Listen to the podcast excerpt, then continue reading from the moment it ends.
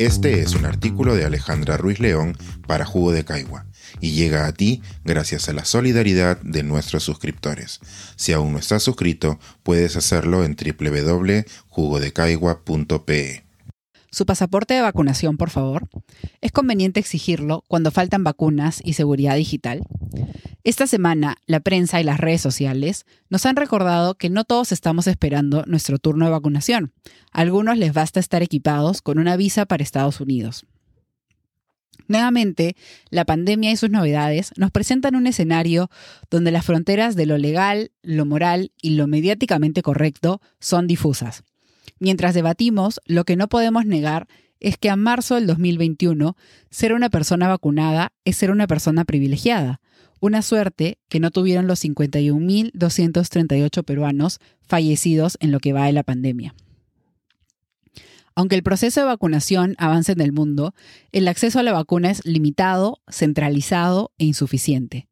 Solo 6.9 de cada 100 personas se ha vacunado en el planeta. Perú aporta esta cifra casi medio millón de personas vacunadas. Y para quienes están siendo inoculados, es una fortuna haber nacido en una época donde una vacuna puede desarrollarse en menos de un año. Un privilegio que se construye con inversión pública y privada, pero sobre todo con financiación pública de otros países. El Perú, siendo un país que no destaca por sus inversiones de ciencia y tecnología, nosotros solo podemos beneficiarnos de la apuesta que hacen otros. Ante esta situación tan dispar, donde acceder a una vacuna depende de una alienación de privilegios, algunos gobiernos empiezan a materializar esta diferencia con los pasaportes de vacunación. Estos pasaportes indican si una persona ha recibido una vacuna para el COVID-19 y son usados como carta blanca para poder viajar, entrar a bares y otras facilidades. No se trata de ciencia ficción. Estos pasaportes ya usan la información disponible de las agencias de salud para su funcionamiento.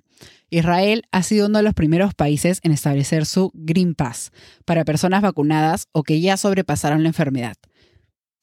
Este pasaporte presenta una versión digital y analógica que permite el acceso a determinados locales. Nueva York también ha presentado su propio pasaporte de vacunación, Excellior Pass, que funciona como una billetera virtual que promete devolverle el insomnio a la ciudad que nunca dormía. Israel anota un 59% de su población vacunada y Nueva York un 29%. Ambas cifras están por encima del 10% de europeos vacunados, según el New York Times. A pesar de este rezago, son algunos de los países de la Unión Europea los más entusiasmados por establecer el uso de los pasaportes de vacunación antes de que en junio llegue el verano europeo. En Europa, los pasaportes de vacunación se promueven como una manera de revivir el turismo, animando a las personas a viajar con más facilidades, sin tanta prueba, sin tanta cola, sin tanta preocupación. Para el viajero europeo, claro está. Para los gobiernos, detrás de esta iniciativa, se abren no pocas interrogantes. ¿Solo aprobar pasaportes con vacunas aprobadas en Europa? ¿Qué sucede con países como Hungría y Serbia, quienes lideran la tabla de vacunación europea con Sinopharm o Sputnik, vacunas no aprobadas aún por la Agencia Europea de Medicamentos. Es acertado promover los traslados aunque no se haya vacunado a un porcentaje considerable de la población. ¿Cómo se reparten pasaportes de vacunación cuando Europa no cuenta con dosis suficientes de la vacuna? A la mayoría de nosotros, en nuestras casas, este debate nos supera. El día a día tiene mayores preocupaciones que el verano europeo o las movidas en dicho continente. Sin embargo, los pasaportes de vacunación sí nos traen riesgos potenciales. Diversos expertos en justicia social han expuesto que estos pasaportes establecerían una nueva manera de ser ilegal al no estar vacunado. Y un segundo gran problema sería el manejo de nuestra información médica y personal. Está claro que las personas no solo se movilizan por caprichos veraniegos, muchos lo hacen por trabajo, estudios o escapando de regímenes autoritarios o de décadas de pobreza sostenida. En estos casos, la única manera de sobrevivir es movilizarse a otros países, cumpliendo con una serie de trámites y requerimientos. A esta lista se sumaría la vacunación, un requisito que no siempre se puede cumplir, no por voluntad propia, sino por una serie de privilegios que escapan a las decisiones personales. Los requerimientos médicos para viajar o mudarse a otro país no son exclusividad de la pandemia. Recordemos las vacunas para la fiebre amarilla que se necesitan para viajar a ciertos países. Pero a diferencia de los pasaportes COVID, la vacuna de la fiebre amarilla es de acceso universal y este requerimiento suele otorgarse en versión analógica, papel, fecha y sello. Es precisamente la digitalización de los pasaportes de inmunidad lo que preocupa a los expertos. En una charla organizada por el Centro de Ética de Georgia Tech, donde soy asistente de investigación, los investigadores Efi Ballena y Joseph Ali mencionaron dos posibles riesgos, el manejo de nuestra información y la responsabilidad de las instituciones privadas. Durante la pandemia, en más de una ocasión hemos comprobado que distintos estados carecen de los más altos estándares de seguridad de datos.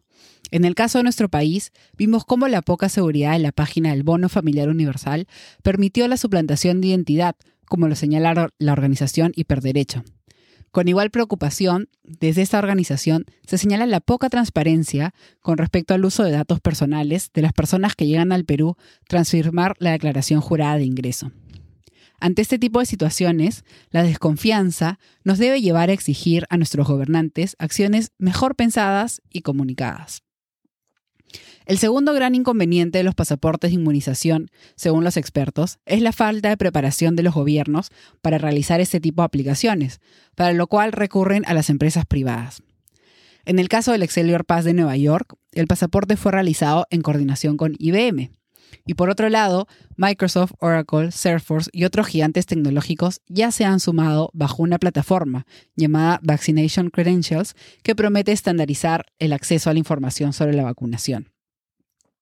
Reitero que este debate nos puede parecer muy lejano, pero forma parte del mundo en que vivimos.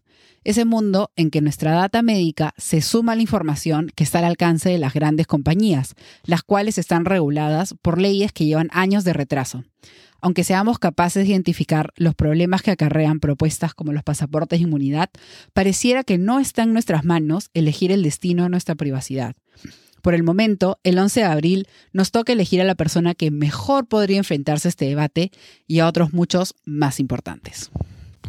Este es un artículo de Alejandra Ruiz León para Jugo de Caigua y llega a ti gracias a la solidaridad de nuestros suscriptores.